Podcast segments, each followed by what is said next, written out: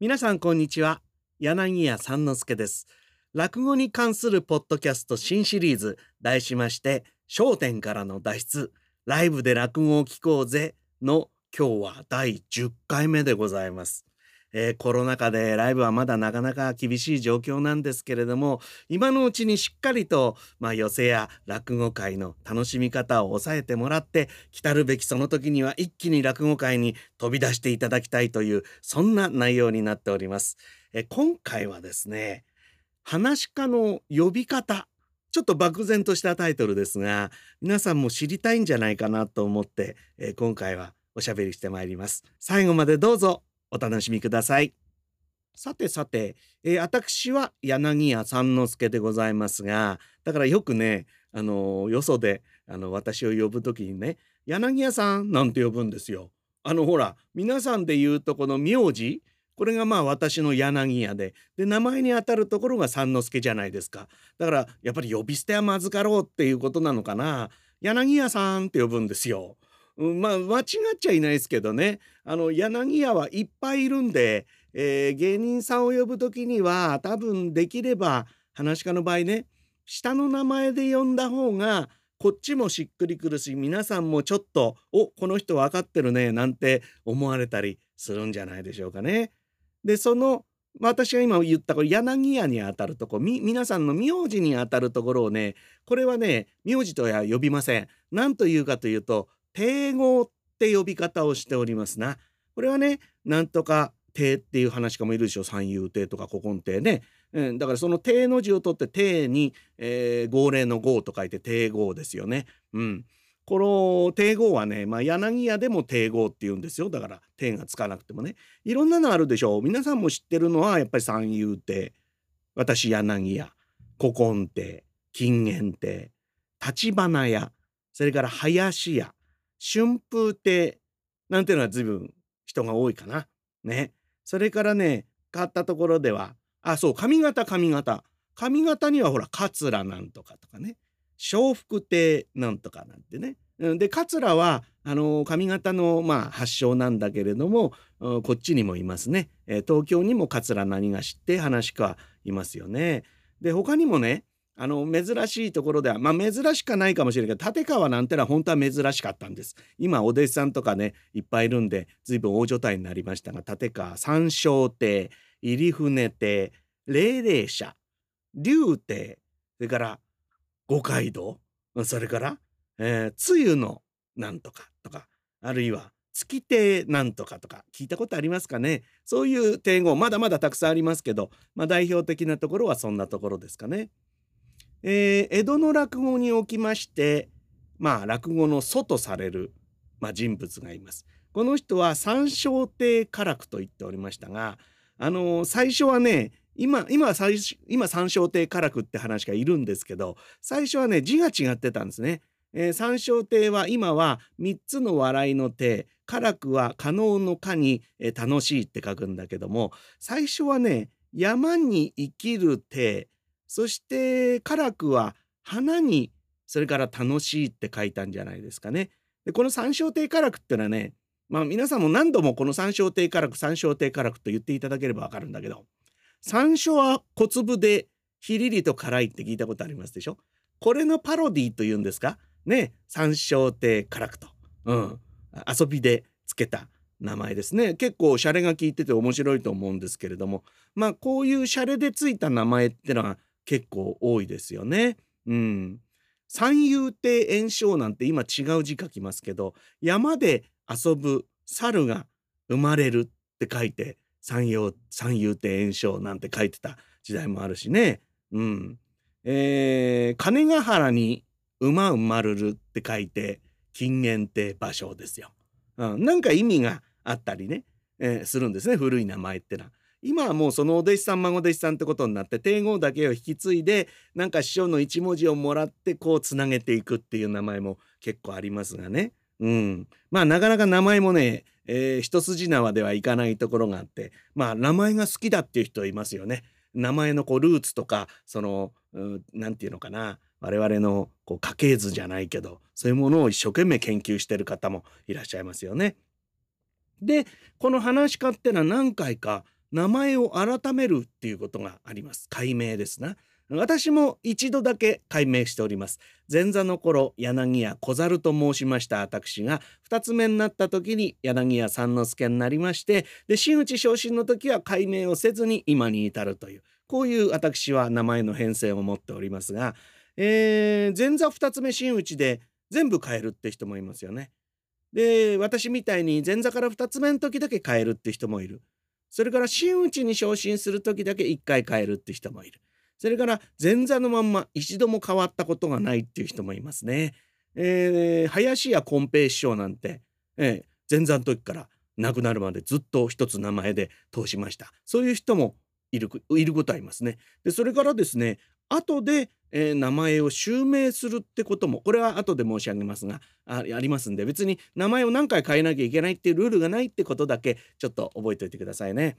そうですね解明におきましてもですね全部まるっきり変わっちゃうっていう人もいますな。私は柳家は変わらずでしょ。ね小猿が三之助になっただけ。でも中にはですねえー、そうですねまあ自分の一門の名前を継ぐっていう時に必ずしも帝号が同じじゃない場合もあります。そですからね弟子なのに師匠と帝号が違うっていうそういうことありますよ。えー、うちの柳家小三治の弟子には竜帝演じってのがいますよ。竜帝ですよねこれ。えー、でも竜帝ってのは柳の字がつく通り昔まあ柳家ってのはね柳家になる前はみんな竜帝だったんですよね。えそういう歴史的な背景もあってまあ一門の名前とされておりますな。えー、それから、えー、春風亭小朝師匠のお弟子さんに橘屋円太郎って、えー、人がいます。これも違う言いますよね。五街道雲助って人の弟子に東月庵白手って人がいます。だからね必ずしも弟子師匠だから帝王が同じだっていうことじゃないわけです。出世名みたいなものもあったりしますな。だんだん名前を変えていくうちにうん例えば子が取れたりね、えー、出世していくっていうね、えー、そういう名前もあったりしますな。まあ解明ってことを言えば五代目の古今亭新章って方がまあ解明王というまあ異名を取る方でどうもね借金取りから逃れるためにちょいちょい名前を変えて目くらましのように、えー、解明してたっていう噂があるので まあそれが正しい解明かどうかよく分かりませんがね、えー、この人はですねちょっとこれ読まないとあの私覚えちゃいませんから今紹介しますけどね。新庄師匠は三遊亭長太って名前でまあ話家になりまして。その後三遊亭演劇になって金元亭馬太郎になって古今亭武将になって金元亭馬金になってそれから古今亭新馬になって小金井露風という公爵士の名前を使って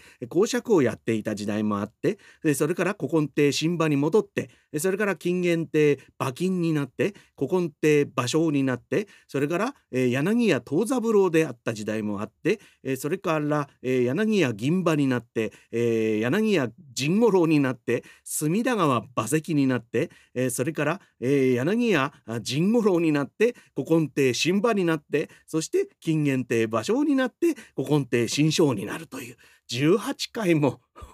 解明しているということで知られているんですね。帝王も変わるし、えー、この頃の時代なのでね途中でなんか師匠が変わったりなんかもしてるらしいんですよね。ですからまあ帝王が変わったり、えー、借金取りから逃げるために名前を適当に変えたりとかっていうまあ古き良き時代でございますな。今はねめったにない。せいぜい変える人でも前座二つ目真打ちと変えて真打ちになってから大きな名前を襲名して4回目これがまあ今は限界じゃないでしょうかね。そうじゃないとね覚えてもらえないからね名前を。だってこの新章師匠はね最終的に10何回目だっけ？18回目で変えたこの新章って名前がまあ後世まで残ったのでまあ解明はね一つのエピソードしてとして残ってるんですがやっぱりこれはその最後の名前が売れたっていうのがやっぱり大きいですよね。結局売れなかったらこんなに名前を変えたっていう歴史もなくなってしまうかもしれないっていうそういうことですな。うん、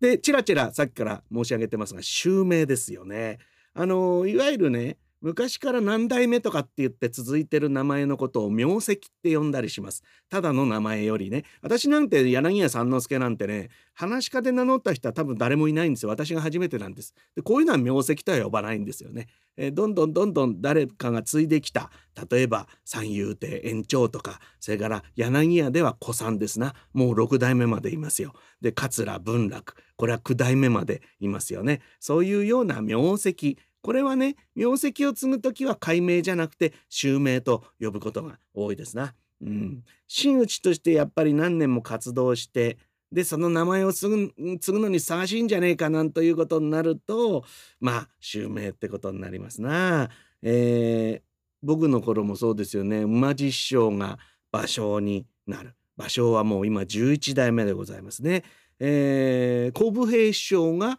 林家正蔵を継ぎました。これ九代目でございますな。そしてまあ三五郎師匠だった今の六代目古参の襲名この辺りは私も実際に、えー、目の当たりにしている襲名でございますよね。まあ、最近もあの若手が、うん、名前を継いだりね最近だと宣教なんていう名前がね新しく襲名されたりとかしてます。まあこういうのはねしょっちゅうあるんですけれどもね、うん、やっぱり襲名の時もお披露目の興行があって披露パーティーがあったりして真打ち昇進と同様のお祝いをしますなどうかすると真打昇進よりもうん大掛かりにやることが多いかもしれません。えー、さっき正蔵師匠の話が出ましたが今の正蔵師匠のお父っつぁんが三平師匠ですよ。あのー、昭和の爆笑王と言われた林家三平。で今そのほら小武平さんの弟さんが昔一平と言っていたんですが三平を継いでるじゃないですか。ね、えー、つい先だってまで『笑点』にもレギュラーで出てましたけどね。でそのまあおじいさんがね七代目の正蔵なんですよ。だからここはねあの話家一家っていうんですか？代々と名前をつないで、えー、それも血縁関係もあってっていうそういう話家も結構増えてきましたな。あのー、歌舞伎はね血筋の関係がすごく大事なんですけど話し家は実はあんまりそういうのがなくて最近そういうのがまあちょいちょい出てくるようになったってことだと思いますな。5代目の子さん私の師匠の5代目のせがれさんが、えー、6代目を継いでいるとかね。でお孫さんは柳家家禄さんでございますよね。そうやってここも話し家一家と言えるかもしれません。え金王になった元の金馬師匠そしてそのせがれさんがえー、金時と言っておりましたが今馬あの金馬を継いでます。これも親子関係ね。えー、それから亡くなった演劇師匠と新しく演劇を継いだ元菊章と呼ばれていたね、えー、兄さん。あの兄さんも親子関係だしね。えー、楽師匠と王楽さんとかも親子ですな。それからほら上方だと亡くなった米朝師匠と小米朝師匠ね。これ親子でございます。いろいろ結構こうこうやってあげてみるとまだまだいますな。菊王師匠と今の菊蔵さんもそうだしね、えー、結構、まあ、最近親子の話が増えてきたってことですかね。まあ狂言とかの歌舞伎はそういう親親子でやってるって人は多いかもしれませんが話し家はね基本的には世襲制ではないので、えー、名門だから2世だからといって出世が保障されてるわけじゃないですな。うん、いやかえってお父っつぁんが超売れっ子ってことになるとせがれさんとか、うん、これなかなかのプレッシャーじゃないかと思いますよね。でもまあ、うん、今はどんどん増えていってるなっていうのは皆さんもお分かりいただけたんじゃないでしょうか。で歌舞伎だとねまああのもちろん市川團十郎とかなんとかってみんな名前名跡が残っていくんですがその他にほらよくあの大向こうからね「だや!」とか「播磨や!」とか「蓬莱や!」とかそういう掛け声がかかりますよね。これあのー、屋号って言ってますよね。あんまりこう歌舞伎の通の方はねなんていうの名前をちゃんと呼びませんな。うん、あのー、今回の音羽さん音羽屋さんの芝居は良かったねなんてねちょっとつぶったっていう言い方になるかもしれませんがその屋号でもって呼びます。で話し家も、まあ、さっき言った通りですね帝号はあるんですが帝号では呼ばないんです。柳家さんこっち来てって全員来ちゃうんでいっぱい来ちゃうんでね、えー、ですからあのー、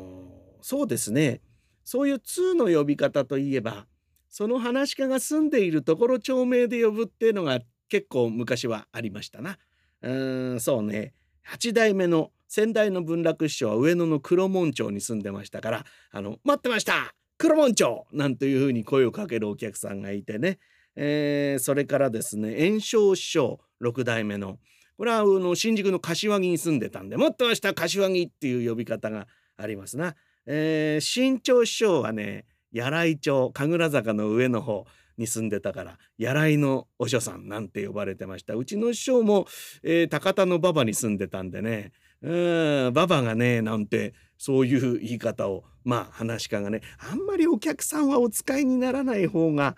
ちょっと嫌味になったりもするからな。そこは難しいとこでしょう。なんかツーブルっていうのは通な方はよろしいんですがね。ツーブってる方ってのはねどうでしょう？他のお客様から見えて、えー、いい風に映るかどうかってのがあるんで難しいところですがね。我々話家はねどこどこの師匠なんていう時にそのところ町名を使ったりしますがこれも住宅事情でそういういいところに住んでる話家が少なくなりましたので今はあまり町名で呼ぶということはないですな。第一借家に住んでてねええなんとか団地3号棟とかそういう呼ばれ方はあまり名誉なことではないので、えー、今はそういう呼び方が少なくなってちょっと残念ではありますな。